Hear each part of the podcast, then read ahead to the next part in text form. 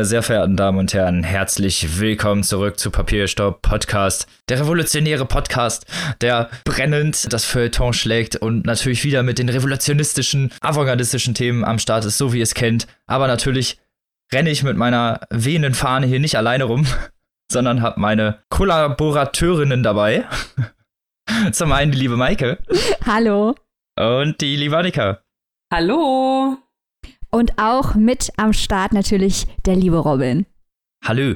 So, und wie schon angekündigt, revolutionistische Themen, fangen wir direkt mal mit dem Vorgeplänkel an, in dem es heute darum geht, dass eBay verklagt wurde vom Börsenverein wegen einer Rabattaktion, die im Advent stattgefunden hat, in der eBay die Preis, äh, Buchpreisbindung umgangen hat, die ja hier in Deutschland äh, Gesetz ist und ja, an die sich jeder Händler halten muss, aus gegebenen Gründen. Der Börsenverein hat eBay deswegen verklagt. Momentan steht das Ganze noch so ein bisschen in der Schwebe, aber es geht darum eigentlich, dass eBay zu einer gewissen Zeit 10% auf Bücher gewährt hat und damit die Buchpreisbindung umgangen hat, was natürlich äh, in dem Sinne illegal ist. Äh, wobei, hier läuft jetzt ein Gerichtsverfahren. Also, das ist die Argumentation des Börsenvereins, die wir jetzt hier wiedergeben. Es gibt noch kein Urteil. Es war, das war jetzt nur die subjektive Sicht meiner, meinerseits von außen. Natürlich hier, dass es natürlich da im Gerichtsverfahren alles objektiv geklärt werden muss, ist ja die andere Sache. Aber jetzt geht es ja um unsere subjektive Sicht auf dieses Thema. Was haltet ihr denn davon? So, findet ihr das gerechtfertigt auch, äh, dass das verklagt würde? Also ich finde das Handeln des Börsenvereins hier absolut nachvollziehbar, die sich natürlich auch einsetzen für die kleineren Händler und mittelständischen Händler. Denn wenn Riesen wie Amazon oder eBay, es gibt ja auch schon Urteile in Bezug auf Amazon, wenn die die Buchpreisbindung unterlaufen und äh, Rabatte gewähren, die sie dann gegenüber dem Verkäufer wiederum ausgleichen, sodass der Verkäufer schon äh, die volle Summe erhält, aber natürlich der Endverbraucher hier einen gewissen Vorteil genießt, schadet das am Ende den kleinen und mittelständischen ähm, Buchhändlern und Buchhändlerinnen, die das einfach äh, überhaupt nicht stemmen können, die nicht das Volumen absetzen, als dass sich so eine Rabattaktion bei ihnen lohnen würde. Ergo, die ganze Sache trägt wieder dazu bei, dass die Buchbranche oder die Buchhandelsbranche in diesem Fall weiter homogenisiert wird, zu Lasten der kleineren, individuelleren Läden. Mhm. Und dem gilt es natürlich vorzubeugen. Ja, und eBay hat in diesem Fall ja auch einfach nur den Preis ausgegleicht hat und die Buchpreisbindung ja sich nicht nur auf diesen Verkäuferpreis bezieht, sondern natürlich ja auch ja, Marktvorteile in diesem Maße unterbindet, was eBay ja damit auch umgangen hat. Also es ist ja dann doch schon durchaus eine, eine Umgehung dessen, was der, die Buchpreisbindung ausmacht oder was sie ausmachen soll. Interessanterweise gibt es ja zu vergleichbaren, aber nicht identischen Fällen schon Urteile, wo Gerichte das ganz unterschiedlich beurteilen, was der Sinn der Buchpreisbindung ist und entsprechend eben auch, was hier erlaubt sein soll und was nicht. Also diese drittfinanzierten Preisnachlässe, die wir jetzt gerade erklärt haben, die beschäftigen ja den Börsenverein schon seit Jahren. Äh, da gibt es auch andere Urteile vom Oberlandesgericht äh, Frankfurt, das zum Beispiel argumentiert, dass nur auf Kundensicht abgestellt werden muss. Dann gibt es aber auch ein Urteil vom Bundesgerichtshof, da ging es um eine Amazon-Aktion mit drittfinanzierten Buchrabatten. Da haben die Richter dann aber gesagt, dass solche Wertgutscheine für Bücher ausgegeben werden dürfen. Also es ist recht umstritten. Und es wäre natürlich schön, wenn hier mal eine Klärung herbeigeführt werden könnte und ein bisschen Ruhe in die ganze Frage reinkäme. Mhm ist vielleicht nur die Frage, ob äh, dieser aktuelle Fall mit eBay der dazu geeignete ist, äh, weil ich habe was ich hier gelesen habe äh, über diesen Fall, war es ja wohl so, dass ähm, der, dem, einst, dem ersten Widerspruch von eBay gegen die einstweilige Verfügung auch stattgegeben wurde mit der Begründung, eBay hat gesagt, die hatten im Herbst 2018 schon mal so eine Rabattaktion, das nannte sich wohl mhm. damals Herbstsale und da ist der Börsenverein nicht gegen vorgegangen. Und das heißt, dieser Widerspruch wurde jetzt also aus formalen Gründen wurde dem stattgegeben und ähm, ja, das ist natürlich äh, gut. Hat eBay das irgendwie einmal hingekriegt, dass das unterm Radar vorbeigeflogen ist? Das kann ja passieren. Weiß man jetzt auch nicht, wie erfolgreich diese, dieser Help Sale damals war.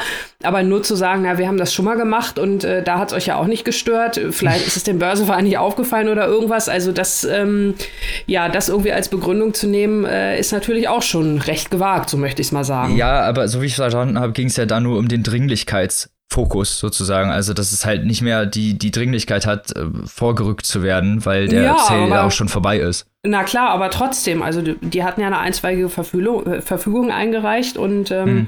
also Ja, ich verstehe, was du meinst, definitiv. Ja, so war es nicht gemeint, aber es, ja, es, dem wurde ja nur stattgegeben, weil es genau wie ausgesagt, wie du schon sagst, aus formalen Gründen in dem Fall. Ich, ich finde es zwar auch schwachsinnig irgendwie, aber das äh, Verfahren steht ja trotzdem noch. Ja, ja. Ja, ich glaube auch, dass der Unterschied hier ist, das eine ist einfach die einstweilige Verfügung, wo du ja diese Dringlichkeit benötigst, um sie natürlich zu erwirken und aufrechtzuerhalten. Mhm. Und beim Verfahren ist das ja jetzt nicht ähm, der Fall. Und hier wird äh, eBay am Ende eventuell so argumentieren, dass sie sagen, der Händler kriegt ja am Ende den vollen Buchpreis, weil die 10% Rabatt, die wir dem Endverbraucher gewähren, die gleichen wir ja selber aus. Mhm. Aber trotzdem ist halt der Marktvorteil natürlich äh, da. Und die Frage genau. ist, wie viele Kunden und Kundinnen darüber nachdenken werden. Ähm, und das ist ja jetzt kein reines Buchhandelsphänomen, sondern gilt auch für andere Branchen, dass sie natürlich lokalen Geschäften schaden, wenn sie sich allein auf Riesen stützen und dann auch noch deren Aktionen unterstützen, bei denen die Kleinen nicht konkurrieren können. Mhm. Ähm, da ist natürlich in dem Kontext, finde ich, auch eine interessante Diskussion, inwiefern man einen eine Buchpreisbindung überhaupt braucht oder nicht. Da könnte man auch mal drüber sprechen. Das ist ja auch umstritten. Also nicht jeder steht ja hinter der mhm. Buchpreisbindung als Idee oder als Konzept. Ich finde die gut, weil es gibt viele Vorteile, die das bringt. Ja, natürlich ist das im Sinne des freien Marktes vielleicht nicht unbedingt das, was normalerweise äh, Standard ist, weil äh, ich glaube, für kaum andere Produkte gibt es diese Preisbindung.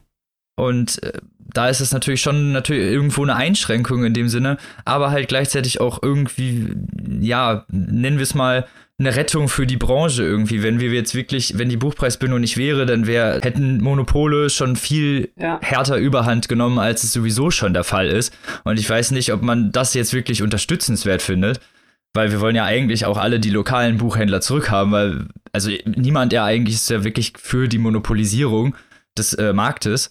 Und dementsprechend ist die Buchpreisbindung natürlich was Positives, weil sie lokale Händler wenigstens noch möglich macht. Im Gegensatz dann, wenn es die Buchpreisbindung nicht gäbe, wahrscheinlich. Weil dann natürlich die Internethändler viel krassere Preise machen können. Ja.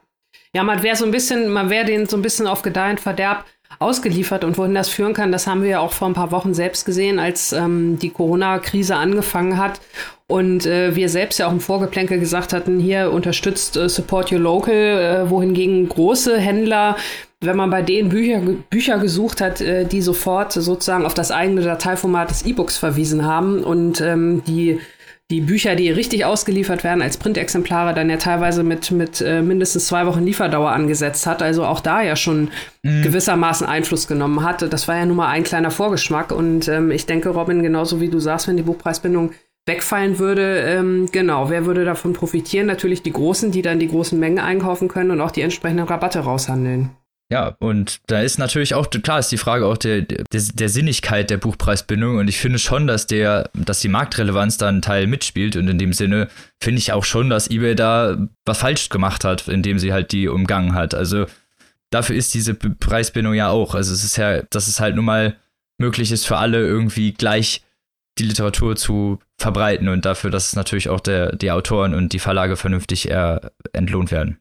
Es ist ja auch trotz der Buchpreisbindung so, dass große Buchhändler äh, wegen der Mengenrabatte günstiger als ihre Wettbewerber einkaufen können, aber diesen Verkaufsvorteil an die Kunden nicht weitergeben dürfen, weil das eben die Buchpreisbindung unterbindet. Das ist ein guter Mechanismus und ich finde, man muss auch daran denken, dass es ja Leute gibt, die vom Bücherschreiben leben. Hm können genau. sollen. Ja. Und ja. wie häufig hört man selbst von Autoren, die man kennt, bekannte Autoren, die bundesweit besprochen werden, dass sie trotzdem überlegen, wie sie ihre Miete bezahlen sollen, weil man einfach mit Büchern schreiben, außer man ist jetzt äh, J.K. Rowling, nicht unbedingt reich wird. Und wir wollen ja auch, da reden wir auch häufiger drüber, wir wollen ja auch eine breite Literaturlandschaft haben. Wir wollen auch, dass wir Lyriker haben und dass wir Sparten und Nischen haben.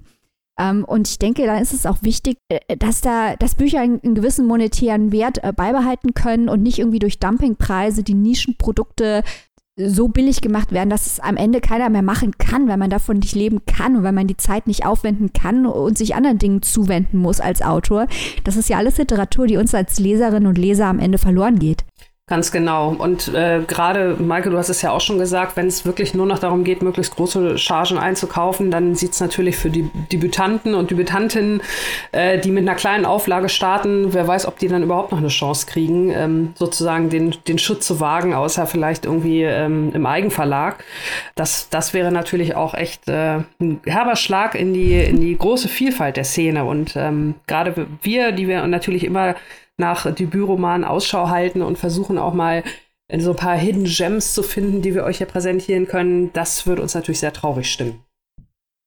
Definitiv.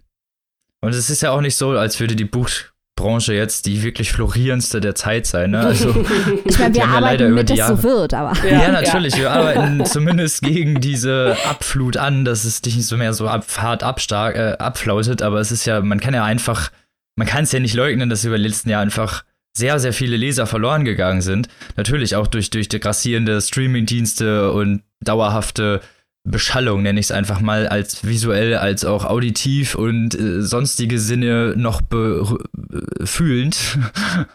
da ist Lesen natürlich zu einem, was heißt natürlich, aber leider zu einem Abstellgleis irgendwie mutiert der, der Freizeitindustrie und dagegen kann, versuchen wir natürlich anzuarbeiten, da kann man natürlich nicht viel machen, aber gerade durch die Buchpreisbindung, glaube ich, wird halt verhindert, dass Literatur irgendwie so, ich nenne es mal, verramscht wird. So, mhm. sobald halt die, diese Bindung weg wäre, könnte man Bücher halt wirklich dann auch so für ein paar Euro irgendwie raushauen und dann würden, glaube ich, wirklich halt tausende Container mit nur noch so Büchern stehen, die halt eigentlich sonst für viel Geld verkauft werden würden. Und dann würde kein Autor mehr Geld verdienen und dann können wir es auch ganz sein lassen. Ja. Und das System hat ja leider immer noch Lücken, über die man nachdenken müsste und über die sich auch der Börsenverein nachdenken muss. Weil wir haben ja eben schon ausgeführt, dass Riesen wie Amazon billiger Bücher einkaufen können, den Vorteil aber nicht an die Konsumenten weitergeben dürfen, was natürlich erstmal gut ist, weil dann das, dieser Preiskampf nicht stattfindet. Aber trotzdem haben die ja ein Plus gemacht im Einkauf. Die haben es ja billiger eingekauft als die anderen. Ja. Ähm, und dadurch können, kann zum Beispiel Amazon, dazu gibt es eine Studie, dann in andere Branchen äh, oder in andere Bereiche äh, in ihre eigene Expansion investieren, was die Kleinen auch nicht können. Also der Vorteil für die Großen ist ja immer noch da. Deswegen glaube ich, äh, möchte ich nicht behaupten, dass jetzt die Buchpreisbindungen der Weisheit letzter Schluss ist, aber mhm. es ist zumindest schon mal eine gute Sache auf dem richtigen Weg. So, ich wollte natürlich auch nicht sagen, dass die Buchpreisbindung das Nonplusultra ist, das ist aber irgendwie ein ganz guter Instanzschritt, wenigstens um noch so das ganz harte Abdriften zu verhindern. Mhm. Und wir dürfen ja auch nicht vergessen, dass es für Leserinnen und Leser die vielleicht mehr lesen möchten, aber nicht so viel Geld ausgeben können, gibt es ja trotzdem Buchschnapper ähm, zu machen. Also so ist es ja nicht. Es gibt ja eine Menge Exemplare, die dann auch deutlich unter der Buchpreisbindung ähm, verkauft werden. Ihr könnt gebrauchte Bücher kaufen oder vielleicht auch oder eigene. Leihen in der Bücherei. Genau, Leihen in der Bücherei natürlich für ganz umsonst, aber gebrauchte Bücher kaufen oder vielleicht selbst auch verkaufen. Das ist ja dann auch ein gewisser nachhaltiger Aspekt. Dann erleben die Bücher, die bei euch vielleicht sonst äh, in der Kiste vor sich hingammeln würden, nochmal eine Renaissance, Bücherschränke oder was auch ein immer. Ein zweiten also, Frühling. Genau, ein zweiten Frühling. Sehr schön. Nee, da investiert man ja auch in eine gute Sache mit einem Büchereiausweis oder wenn man mitmacht bei öffentlichen Bücherschrankprojekten. Ja. Das ist ja alles, da macht man ja auch was, tut man auch was Gutes, wenn man sich da engagiert in dem Bereich. Und wer sich natürlich auch in diesem Bereich engagiert, literarisch sind wir. Yay. Und damit kommen wir zum ersten Buch dieser Folge. Ha, was eine Überleitung, Leute, ne? Und zwar zu der lieben Maike und ihrem Buch. Ich bin jetzt schon sehr gespannt. Nachdem wir uns jetzt gerade hier so als Büchermenschen gefeiert haben, wird Ingo Schulze uns übelst auf den Boden der Realität zurückholen, indem er die Frage stellt, sind Büchermenschen wirklich die be besseren Menschen und sie dann leider mit Nein beantwortet. Was? Ja. Buch ist raus schon mal. Zerstört.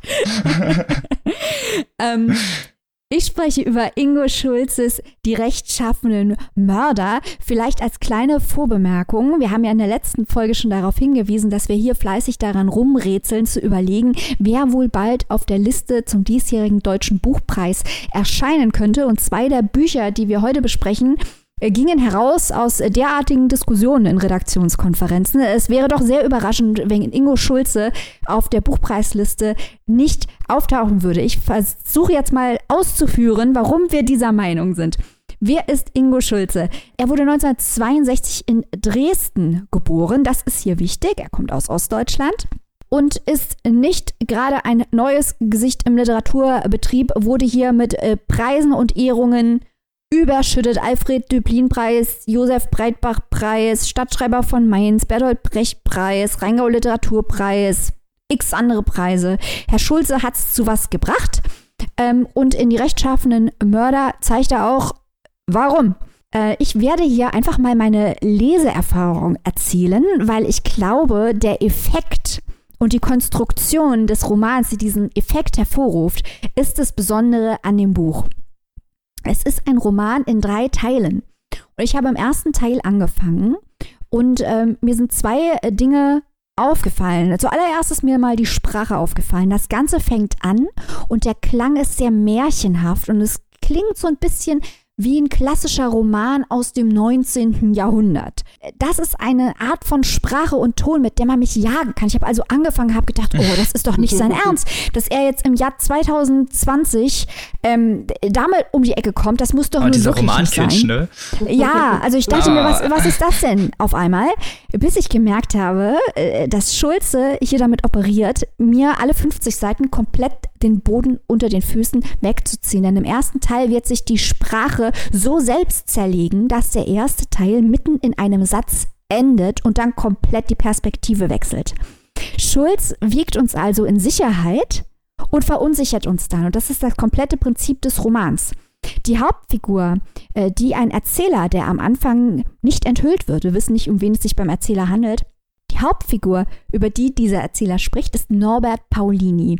Norbert Paulini ähm, hat ein Antiquariat in Dresden. Er hat sein gesamtes Leben dem Lesen verschrieben. Er liebt Bücher, er verehrt Bücher, er ordnet alles seiner Liebe zu Büchern unter.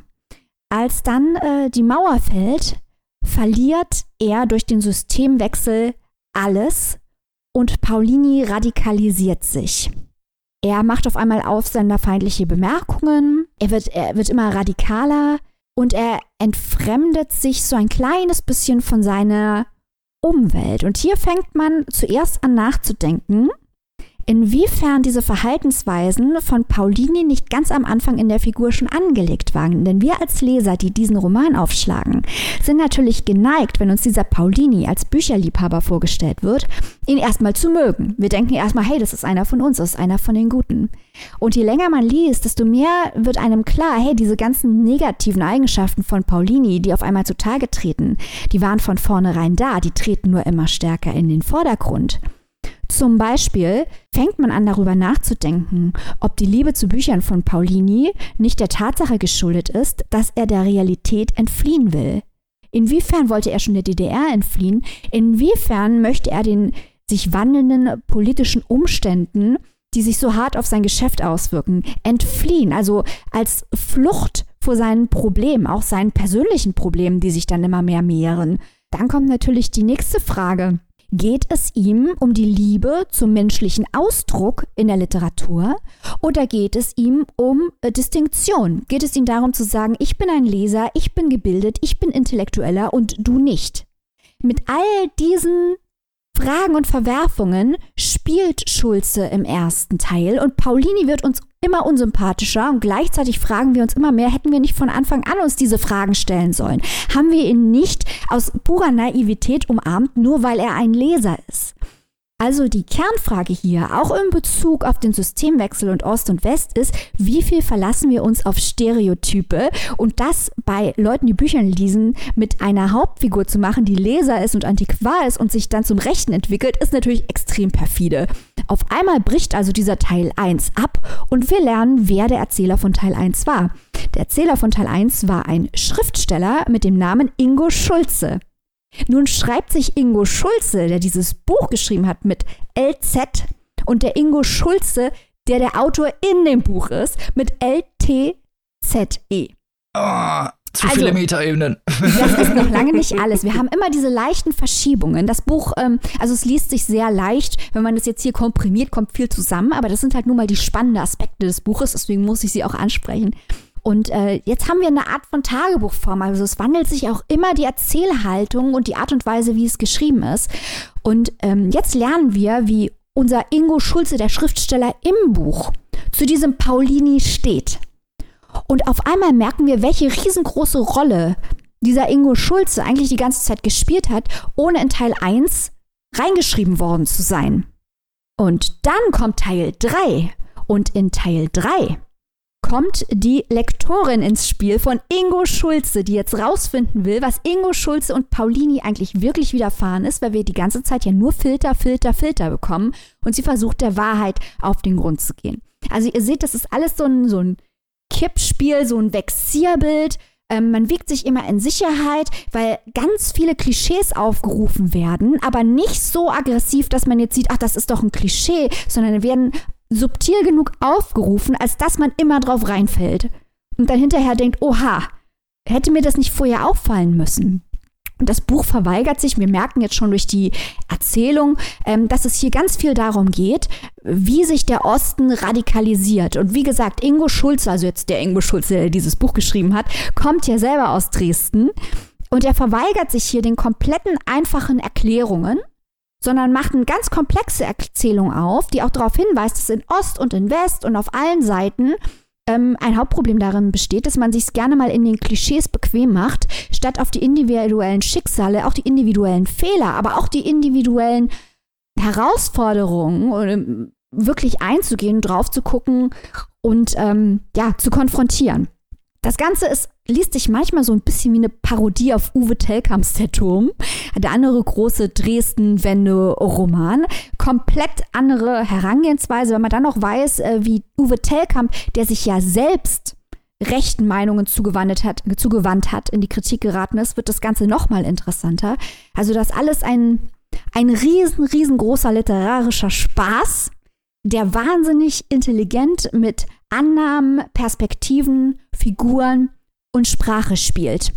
Und die rechtschaffenen Mörder, und mehr möchte ich jetzt dazu nicht verraten, weil sonst ist es zu viel Spoiler. Man merkt am Ende, dass sich diese rechtschaffenen Mörder sowohl auf den Schulze als auch auf den Paulini beziehen könnte. Die haben nämlich beide ein paar Abgründe. Zwinker, zwinker. so, äh, jetzt habe ich aber, glaube ich, erstmal genug zur Geschichte erzählt. Ich habe ähm, tatsächlich eine technische Frage und zwar der dritte Teil aus Sicht der Lektorin. Wie ist der mhm. denn geschrieben? Also du hast ja gesagt, dass der erste Teil eher so ein ja antiker Bericht möchte ich es mal so nennen. Der zweite Teil dann in Tagebuchform. Ähm, wie kann ich mir denn den dritten Teil vorstellen? Also der erste Teil entwickelt sich narrativ, der ist nur am Anfang so, so statisch. Mhm. Und der zweite liest sich mir wie ein Tagebuch, der hat halt nicht wirklich die Daten oder sowas, hat einen tagebuchartigen Charakter. Und der dritte ist eher reportagehaft. Also die, diese Lektorin versucht der Sache nachzugehen, was denn nun mit Paulini und mit Schulze passiert ist. Sie hat eben dieses Manuskript auf dem Tisch, das ist Teil 1, und fragt sich, was davon ist denn wahr, was davon ist denn wirklich passiert. Ja. Und äh, die Menschen, denen Paulini und Schulze begegnen, zu denen fährt sie hin und zu denen redet sie und kriegt dann so quasi weitere Perspektiven auf diese beiden Figuren. Als Hintergrund vielleicht auch noch der Schriftsteller Schulze, der hat es im Westen zu was gebracht, der kommt dann zurück in den Osten. Das sind alles solche weitere Aspekte, ähm, die halt um diese Klischees und Wahrnehmungswelten kreisen. Und die Lektorin versucht der Wahrheit eigentlich genau wie wir Leser, sie wird zu einer Art von Stellvertreterfigur, der Wahrheit auf den Grund zu gehen. Und was ich ganz interessant fand, ist, dass Ingo Schulze, der den Roman geschrieben hat, den wir lesen, in einem Interview selbst erzählt hat, dass er eigentlich nur eine Novelle schreiben wollte, nämlich Teil 1.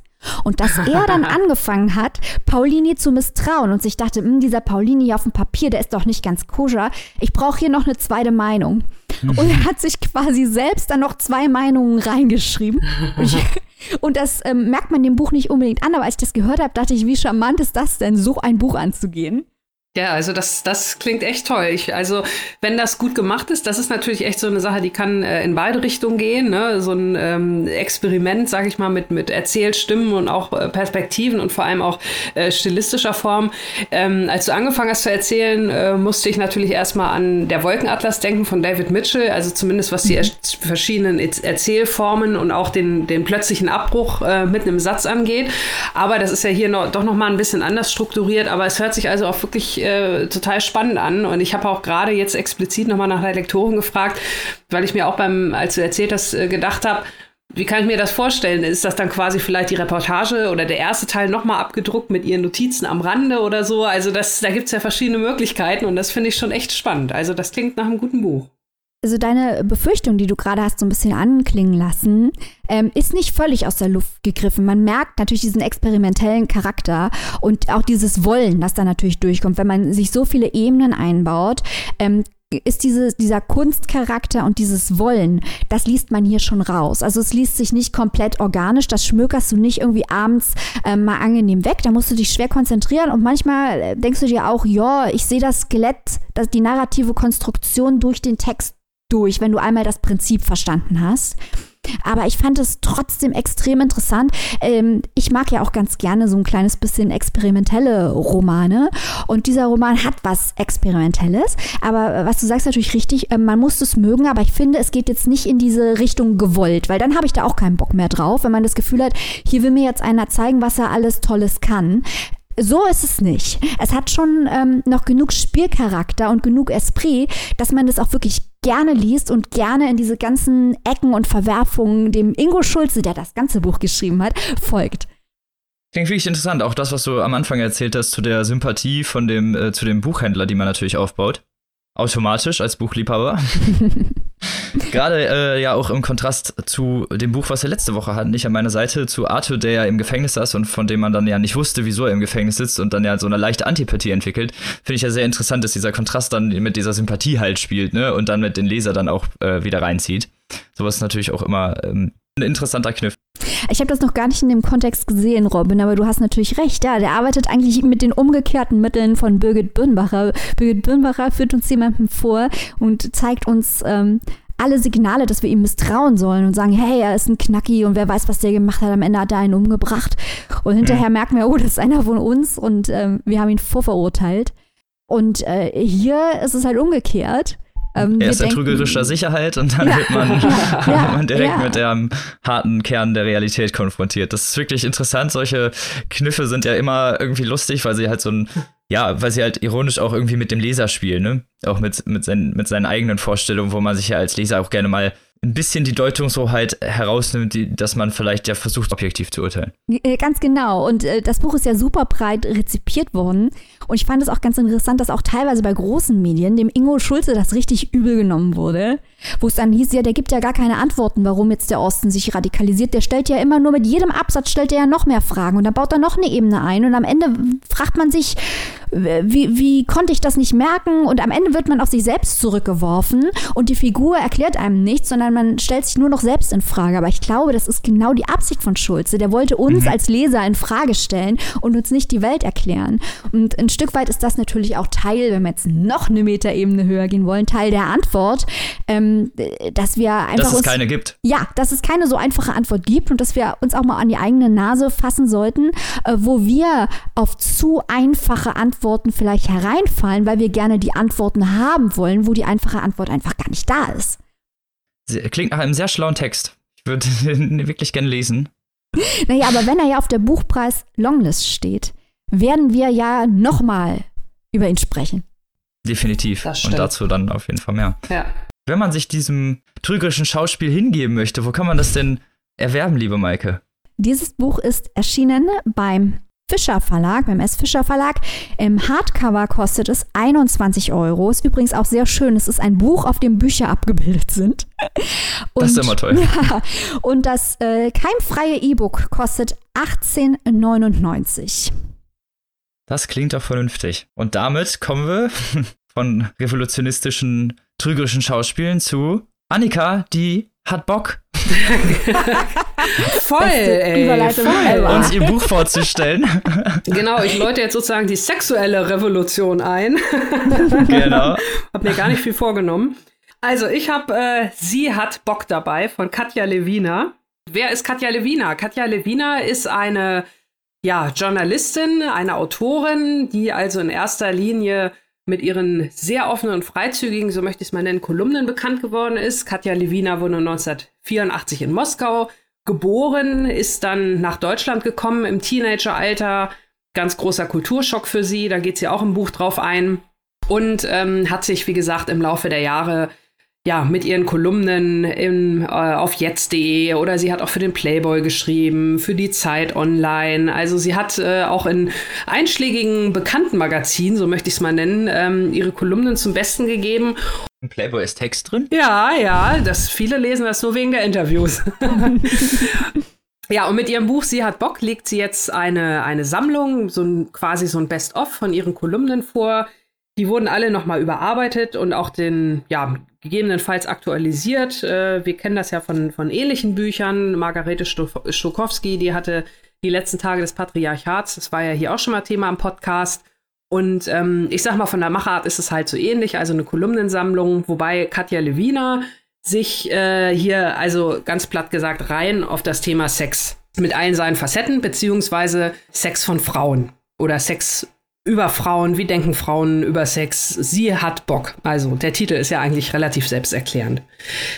Ja, das Ganze liest sich also wirklich, wirklich gut. Es macht Spaß, ähm, dieses Buch zu lesen. Ähm, die Autorin sagt gleich zu Beginn, stellt sie sich selbst erstmal so ein bisschen vor und äh, sie kann da nicht nur sage ich mal, aus ihrer eigenen journalistischen Karriere schöpfen in dieser Selbstvorstellung, sondern auch äh, von den nicht ganz so erfreulichen Seiten berichten.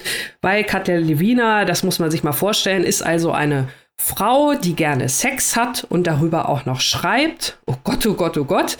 Da kann man sich ja schon mal in etwa vorstellen, was das für Reaktionen ähm, hervorruft bei einigen. Alle, alle Incels schnappen richtig heftig ein.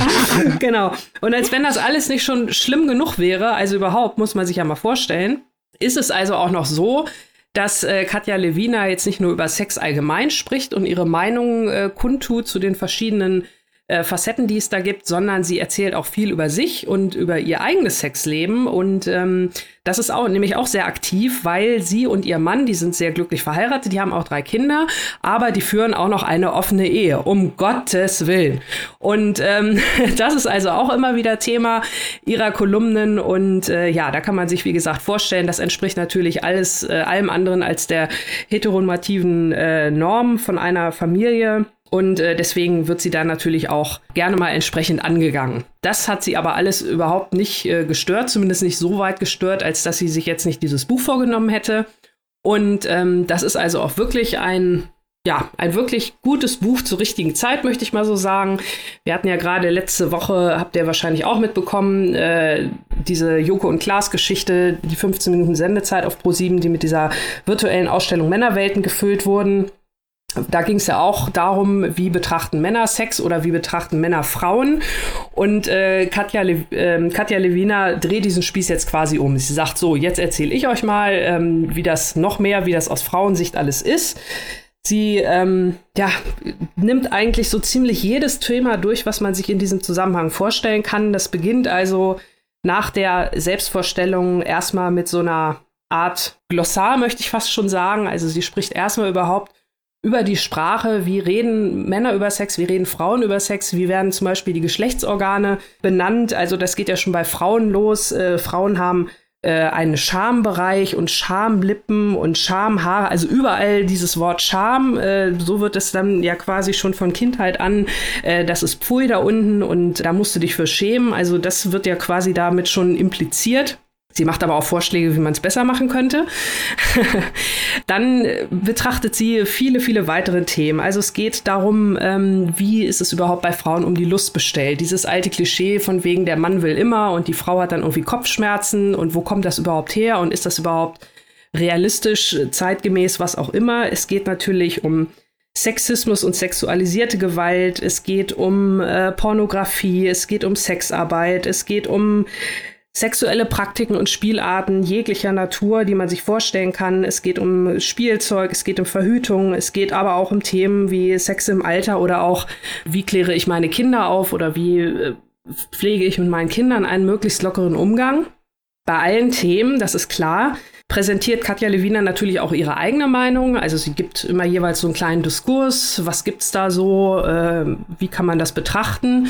Dann sagt sie was selbst dazu, wie sie das empfindet. Und ähm, trotz alledem, also es ist ein sehr persönliches Buch, aber es ist in keinster Weise so, dass sie jemanden ihre eigene Meinung ähm, ja aufoktroyieren möchte sozusagen. Also sie ist von Anfang an sagt sie, äh, also hier, das ist hier keine Handlungsanweisung. Ich sage auch nicht, das ist richtig und das ist falsch. Ich sage, wie es mir gefällt und äh, so nach dem Motto, also immer, was da unter der Linie am Ende steht, sobald es hier sich um erwachsene Menschen handelt, die beide ihr Einverständnis gegeben haben und alles safe ist und so, dann äh, ja, jeder so, wie er oder sie glücklich ist und glücklich wird. Also das Ganze ist, das wollte ich ähm, damit sagen, also man sehr sympathisch, auch wenn man nicht vielleicht nicht mit allen Punkten mit der Autorin komplett übereinstimmt, lässt es sich wirklich trotzdem sehr, sehr ja, unterhaltsam, amüsant und vor allem auch informativ lesen. Also mir hat es wirklich gut gefallen.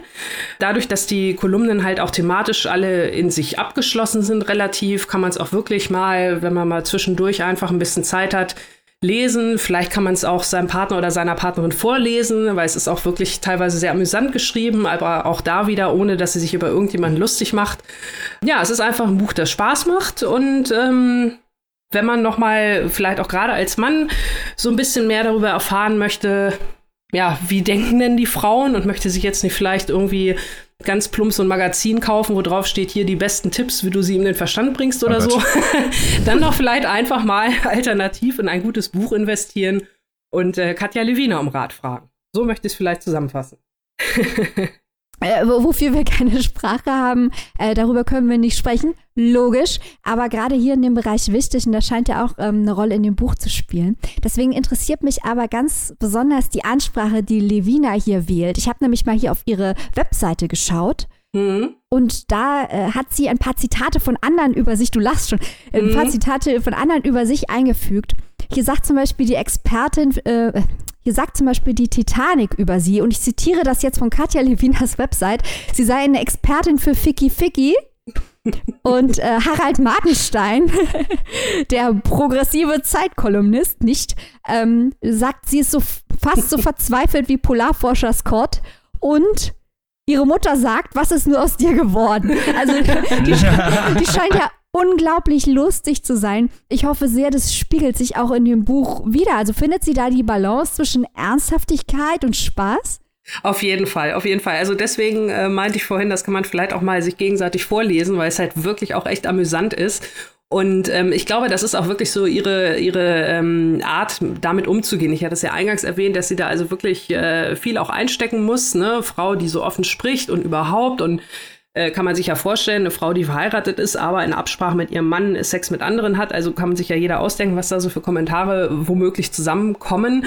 Mhm. Und ähm, sie äh, ja, bemächtigt sich halt dadurch selbst, ne? dass sie sagt, nö, das bin ich, das ist so, das habe ich euch von Anfang an erzählt, ähm, da mache ich jetzt auch überhaupt kein Gewese drum, weil darum geht es ja eben, diese, diese Scham, äh, diese Schande halt abzubauen, sowohl in der Sprache aber auch, auch zum Beispiel bei Bildern. Also sie sagt da auch ganz äh, platt, ganz am Anfang, ähm, wenn man sich das mal anguckt, Schulhofschmierereien, jeder, jeder malt da so ein, äh, ganz platt gesagt, so ein Pimmelbild hin.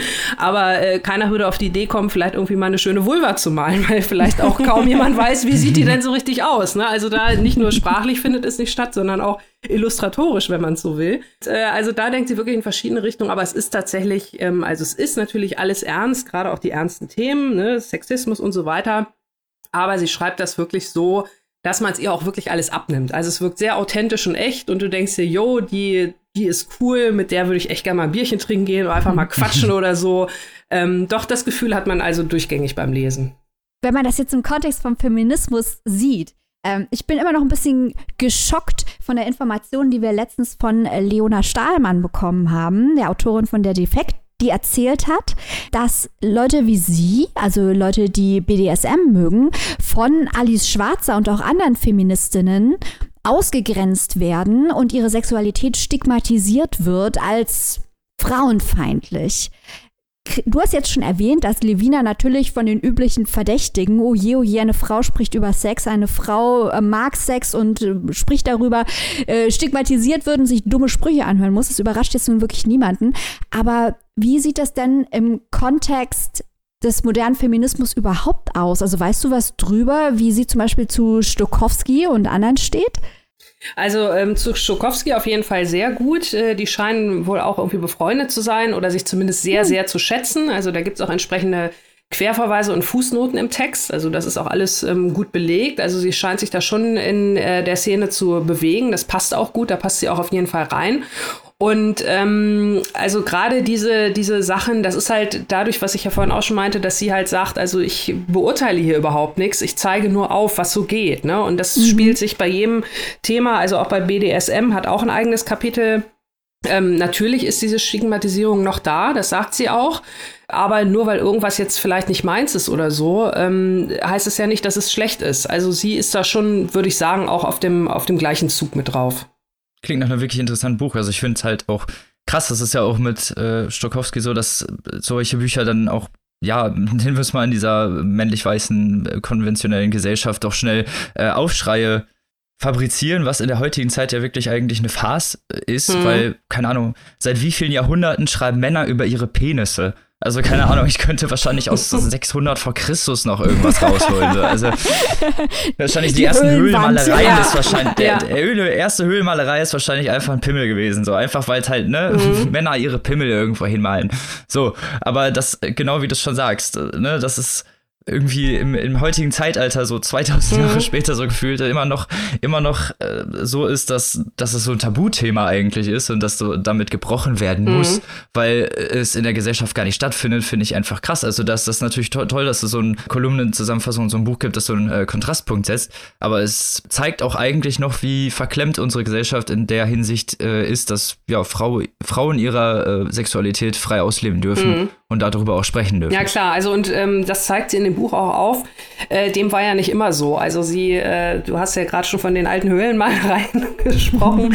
ähm, also sie, sie sagt auch, ne, früher in, in der Antike, äh, da wurden ja auch die, die Figuren ganz anders teilweise dargestellt. Also da gab es halt auch diese Frauenkörper, bei denen dann halt auch die Geschlechtsteile überdeutlich dargestellt wurden. Äh, da wurde das halt als Zeichen von Fruchtbarkeit und so weiter verehrt. Das kam ja dann alles erst später mit Beginn der, ja, des Ackerbaus und dieses, äh, das hier ist meins und das hier ist deins und und äh, jeder Mann muss wissen, so nach dem Motto, ist das jetzt auch wirklich mein Kind oder schufte ich jetzt hier für das Kind vom Nachbarn? Äh, das äh, hat ja dann die ganze, das ganze Gefüge ziemlich verändert.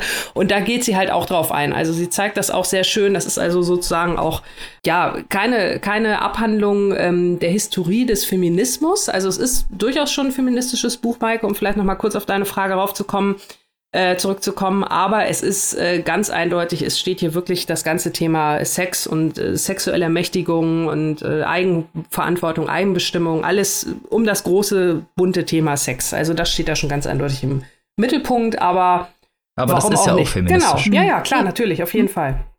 Das, was Robin äh, eben angesprochen hat, das gilt ja auch für die Fiktion. Wir reden hier ja meistens über Romane. Und erst vor kurzem haben wir uns ausführlichst darüber ausgelassen, wie toll es doch ist, dass Otessa Moschweg über einen weiblichen ja. Charakter schreibt, der sich benimmt wie eine Charles Bukowski-Figur. Mhm. Und allein, dass wir das toll finden müssen, weil es außergewöhnlich ist, ist ja eigentlich traurig. Und äh, Bücher wie das von Levina tragen, glaube ich, dazu bei, darauf hinzuweisen, dass wir über diese Themen auf diese Art und Weise sprechen müssen, momentan noch. Dass es also nicht selbstverständlich ist, was hier gefordert wird, dass das eigentlich traurig ist und wie groß die Diskrepanz zu männlichen Figuren in der Fiktion und natürlich auch zu männlichem Verhalten in der Realität und die Akzeptanz dieses Verhaltens, äh, wie groß die Diskrepanz immer noch ist.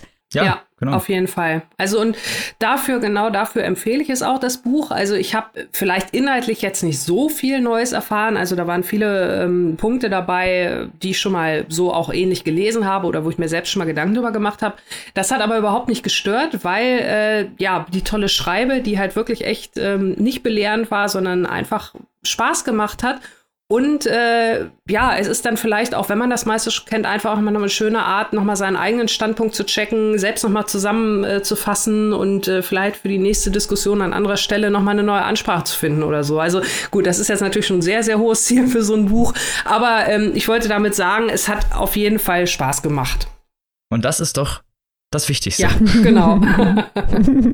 also, nicht nur du hattest Bock auf das Buch, sondern ich hoffe, ihr Zuhörer habt jetzt auch Bock auf das Buch und wo kann man sich das denn zulegen? Ja, das ist erhältlich im Dumont Buchverlag, hat 224 Seiten und kostet in der gebundenen Ausgabe 20 Euro und die keimfreie E-Book-Version ist für 15,99 Euro zu haben. Das ist doch vernünftig. Dann lauft mal los, Leute. Support your local und so gilt natürlich immer noch. Und damit kommen wir zum letzten Buch dieser Folge. Und zwar einem Schwergewicht, der ja, Buchpreisträger, der, der, der, sein Regal muss ziemlich schwer sein mit den ganzen Auszeichnungen, die man bekommt. Wenn ich hab da, äh, denn ich habe dabei Stern 111 von Lutz Seiler, was jetzt ganz aktuell den Bu Preis der Leipziger Buchmesse gewonnen hat. Äh, und Herr Seiler ist auch äh, Bachmann-Preisträger. Also doch durchaus schon mal ein paar renommierte Preise auf der Liste. Ich glaube, Stern 111 haben bestimmt viele von euch schon von gehört, gerade weil es halt den Preis der Leipziger Buchmesse gewonnen hat. Und ich fange mal einfach an, worum es im äh, Buch geht. Das Buch spielt zwei Tage nach der Wende. Äh, für alle Leute, die nicht ungefähr wissen, wann das war, ich muss das auch googeln. Das ist der 11. November 1989 gewesen. Das hast du nur gesagt, um uns zu dissen, Rom. Ja, ja, ja. Nein, das habe ich nicht gesagt. Der Protagonist Karl ist Student und wird von seinen Eltern per Telegraph zurück nach Hause bestellt. Äh, seine Eltern wohnen in Gera, also auf der Ostseite und er soll ja, er soll nach Hause kommen. Er es beginnt damit, dass er in vollen Zügen steht mit Leuten, die jubeln und feiern und halt mit ja, Sonderzügen Richtung Berlin fahren oder nun mal halt Richtung gen Westen, weil die Grenze ja nun mal offen ist. Und in diesem ganzen Trubel ist halt nur mal Karl, der eigentlich in die Gegenrichtung dieses Stroms schwimmt und dabei halt auch schon mehrfach umgerannt wird. Zu Hause angekommen, be äh, begegnet er seinen Eltern eigentlich so sehr, ja, st stringente, ordentliche Personen, die für die Zeit in der DDR gute Verhältnisse, in sehr guten Verhältnissen gelebt haben. Sie haben ein Chiguli, also ein Auto und äh, ein großes Haus mit vielen Einmachgläsern und sonstige äh, Annehmlichkeiten, die sagen wir mal so, der, der normalen Bevölkerung der DDR nicht unbedingt äh, vorbehalten waren. Äh, wieso Karl nach Hause kommen soll, ist nämlich der Grund, seine Eltern möchten ja ausreisen. Sie möchten äh, Richtung Westen, sie möchten aus dem Osten raus und das ist anscheinend schon ein lang gehegter Traum, den sie schon seit langem umsetzen wollten und auch schon äh, ja Angst haben jetzt, dass die Grenze wieder geschlossen wird, weil in dieser Zeit natürlich nicht unbedingt klar ist, äh, ob die Grenze offen bleibt und eigentlich die Eltern auch fest davon ausgehen, dass sie in irgendeiner Zeit wieder geschlossen wird und diese Zeit nutzen möchten, um ja da durchzuschlüpfen. Karl soll nach Hause kommen, um das Hausmädchen zu spielen, nenne ich es mal. Er soll auf das Haus aufpassen, er soll aufpassen, dass da nichts wegkommt, alles ne, ordentlich ist und sich um die äh, Kleinigkeiten des Alltags kümmern. Äh, man erfährt relativ schnell, Karl ist aus dem Studio schon rausgeflogen, äh, schon vor etwas längerer Zeit und hat seinen Lebensunterhalt eigentlich nur mit dem Verkauf seiner Habseligkeiten bestritten. Und Weg nach Hause war eigentlich sowieso schon vorprogrammiert, nenne ich es einfach mal für Kai jetzt natürlich nicht die schlechteste Situation, dass er jetzt dann wieder nach Hause kam, ohne seinen Eltern davon berichten zu müssen. Die sind voll im Auswandermodus und wirklich wie das halt so, ja, mal so ältere Wanderpärchen zu machen, ne, ziehen ihre Schuhe an und packen ihren Rucksack und sein Vater nimmt noch sein Akkordeon mit. Also packen eigentlich so ihr, ihr Leben ein, ihr, ihre Habseligkeit, äh, um ihre Auswanderung, wie sie es selbst nennen, zu beginnen. Also wirklich es wird die ganze Zeit auch von Auswanderung gesprochen, wirklich von, ja, das Land verlassen. Ne? Es ist ja eigentlich, eigentlich ist es ja kein Land, es ist ja Deutschland. Also, aber trotzdem wird dann immer davon vom Westen als, als anderes Land, als andere Zone, als andere Nationalität gesprochen. Und die Eltern wandern aus und Karl muss das Haus hüten. Nach ein paar Wochen verfällt er natürlich irgendwie der Langeweile, fängt an, dem Alkoholismus zu frönen und beginnt irgendwie seine ganzen, die ganze Aktion zu äh, hinterfragen, auch natürlich das, was seine Eltern vorhaben, die ja ihre eigentlich sichere Umgebung verlassen, um im Westen ihr Glück zu suchen und ihn jetzt so zurücklassen und äh, sein, sein Glück hinten anstellen. Womit er, sagen wir es mal einfach ganz nett gesagt, nicht d'accord geht. Und in dem Sinne überlegt er sich dann nach ein paar Wochen alleine in, in dem Haus, an dem auch kein Brief ankommt, auch äh, er hört auch nichts von seinen Eltern, sich ebenfalls auf den Weg gen Westen zu machen mit dem Shiguli und zwar nach Berlin, um dort sein eigenes Glück zu suchen oder seinen eigenen Weg zu gehen. Dort angekommen arbeitet er längere Zeit als Schwarztaxifahrer und fährt Leute durch die Gegend und kassierte für Geld äh, von Clubs nach Hause und sonstige Gelegenheiten, ist dabei immer in der Nähe Schwarztaxifahrer oder wie es heute heißt, Überfahrer. er hat relativ begrenzte finanzielle Mittel von nur 500 D-Mark und kommt damit eher mau zurecht, weil er jeden Abend auch essen geht und äh, jeden Morgen irgendwie sich was im Bistro holt und nicht so wirklich damit mit seinem Geld haushalten kann. Irgendwann bricht das Ganze zusammen, er wird krank und stolpert dabei zufällig in die Rückseite des Theater 89. Das ist auch heute noch sehr bekannt und wird dort von der dort ansässigen Gruppe gesund gepflegt. Das Ganze in seiner Krankzeit artet so ein bisschen in ein sehr surreales, luzides, fast kafkaeskes Motiv aus, indem er dann so diese, so nur so Bilder berichtet und als er dann endlich seine Krankheit überwunden hat, merkt er dann, dass er bei so einer, ja, bei einer Hausbesetzergruppierung ist, nenne ich es einfach mal. Die besetzen leere Häuser und helfen den dort Angehörigen und versuchen, die vor dem Abriss zu bewahren. Karl wird sehr schnell in diese Gruppe integriert, zum einen, weil er einfach nett ist und sich, sich, die, sich sympathisch benimmt und zum anderen auch, weil er handwerkliche Fähigkeiten besitzt. Er war früher auf dem Bau und hat Baustellen gearbeitet und weiß, wie man nun mal mit Werkzeug umgeht und hat halt sein ganzer Shiguli ist voller Werkzeug. Also er kann der Gruppe auch was beisteuern und äh, dementsprechend lassen, lassen sie ihn in die Gruppe ein und gewähren ihm äh, Zurechte und schenken ihm sogar in dem Sinne eine Wohnung.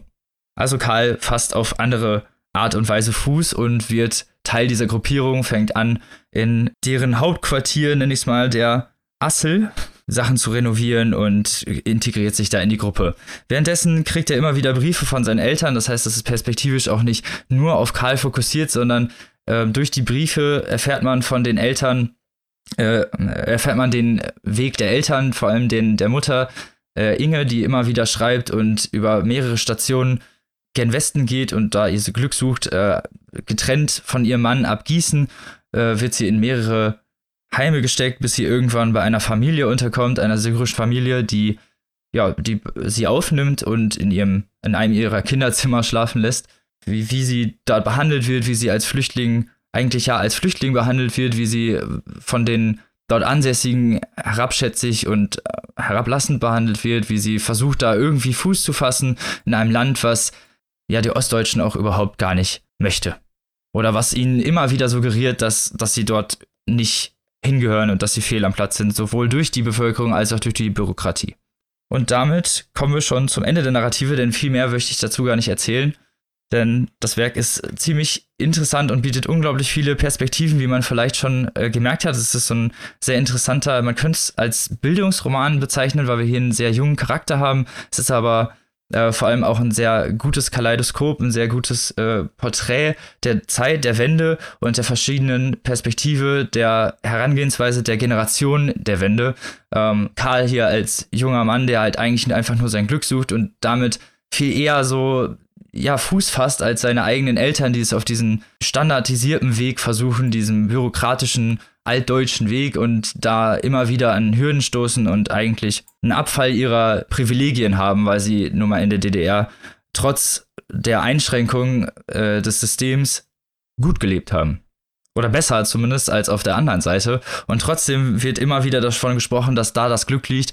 Äh, fast so ein bisschen wie so ein, ich nenne es mal so ein Goldsucher-Syndrom, was da äh, um sich greift und äh, das utopische Vorstellung hervorruft, die natürlich auch so der Westen überhaupt gar nicht äh, bedienen kann und die auch falsch sind. Einfach. Und äh, falsche Vorstellungen vor allem hervorrufen, die dann dementsprechend auf Diskrepanzen stoßen, auf äh, Traurigkeit und natürlich auch auf ähm, Ablehnung. Das ist teilweise so eine etwas surrealistische Art, wie das erzählt wird.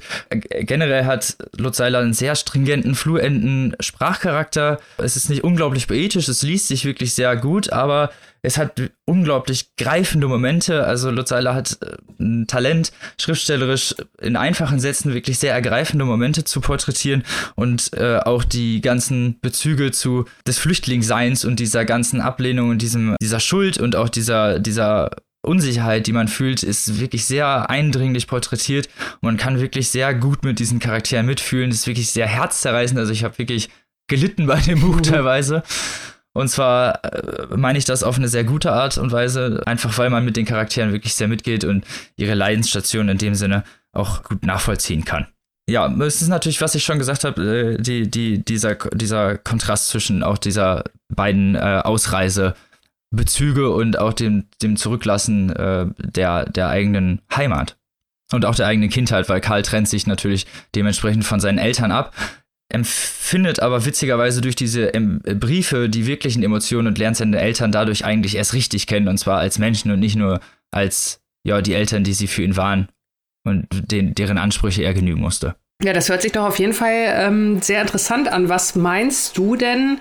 Was hat wohl den Ausschlag gegeben, dass dieses Buch jetzt mit dem äh, Preis der Leipziger Buchmesse ausgezeichnet wurde? Ist es so, wenn man, also so wie du es jetzt erzählt hast, ist es so ein, so ein großer Wenderoman oder ist es ein, in Anführungszeichen, Wenderoman, ähm, das hast du ja gerade auch nochmal gesagt, mit diesen Kontrasten spielt? Also gerade am Tag zwei nach der Wende, äh, so nach dem Motto hier, du bist in die falsche Richtung unterwegs, das ist ja auch schon mal ganz gut. Und, oder oder lag es mehr am, am Technischen, an der Erzählweise? Oder war es tatsächlich, äh, ja, passt da einfach ich alles? Ich glaube, es war einfach von allem. Ja, genau okay. so ein bisschen. Ich glaube, es war einfach ein bisschen von allem. Die Erzählweise ist wirklich sehr gut gelungen.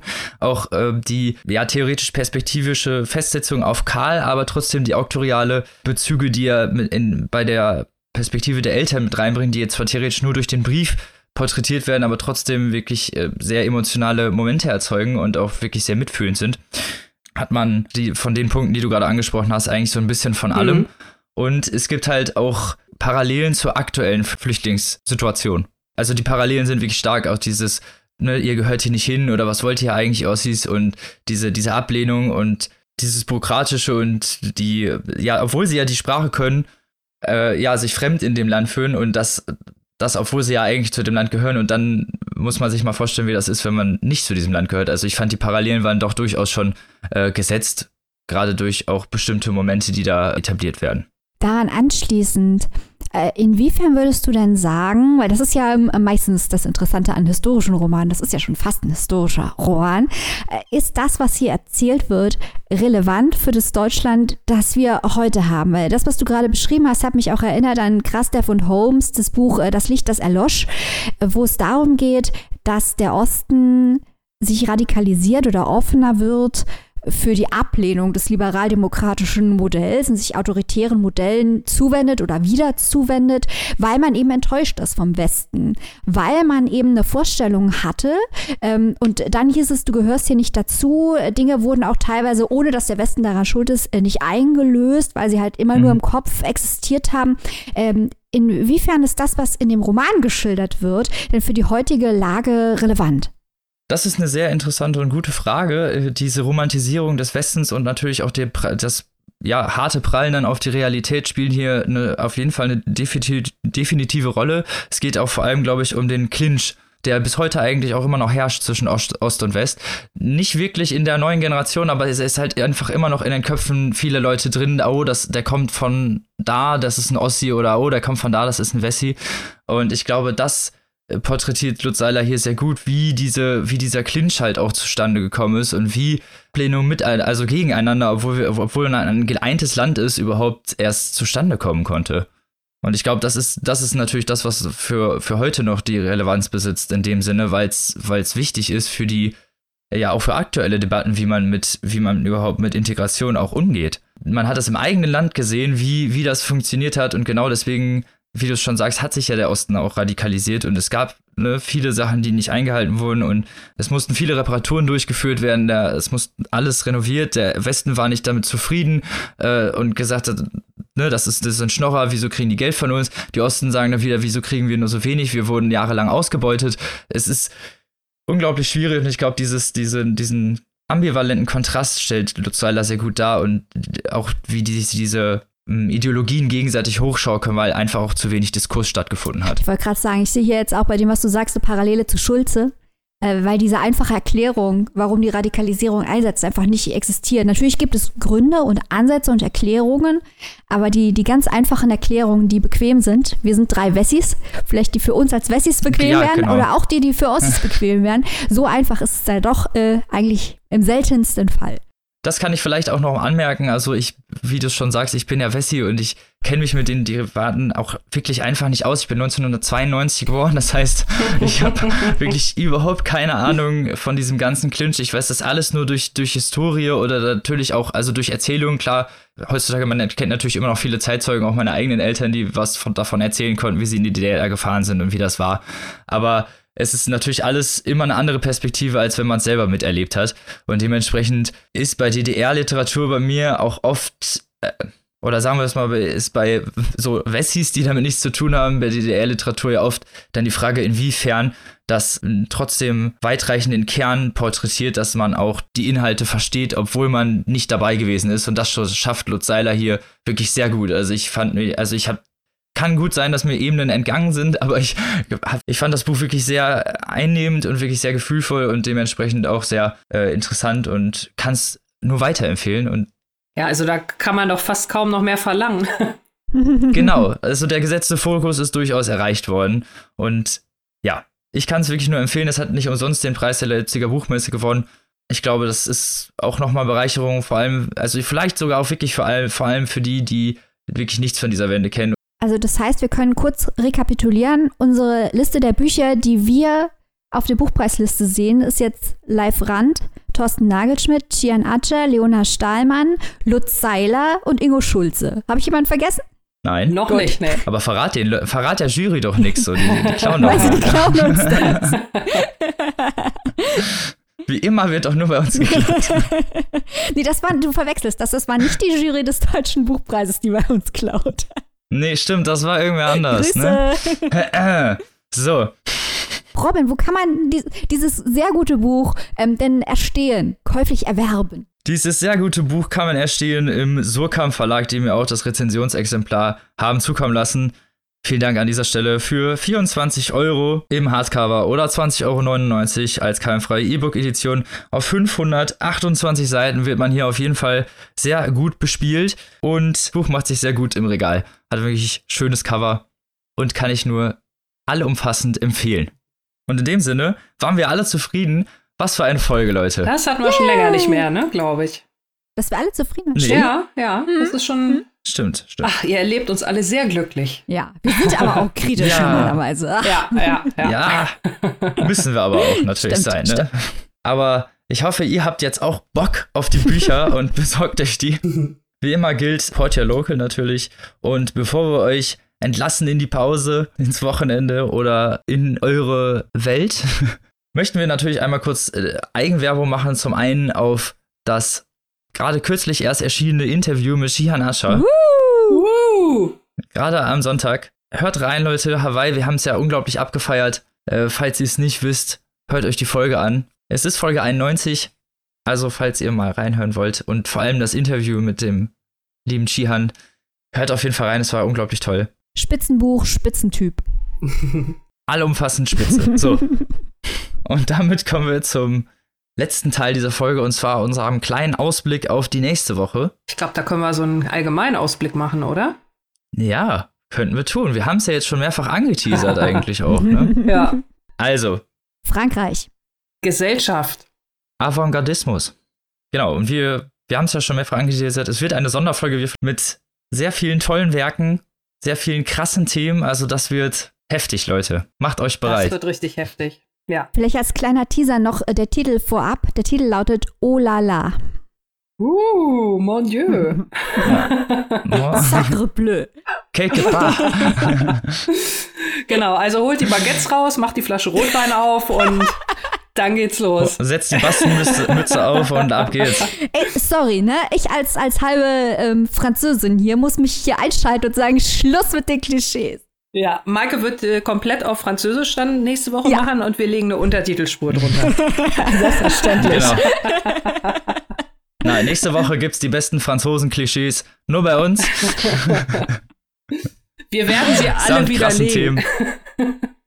genau, seid bereit. Nächste Woche Mittwoch geht's los. Und bis dahin, Freunde, lest was Schönes, habt eine tolle Woche, gehabt euch wohl. Bis dann. Tschüss. Au revoir.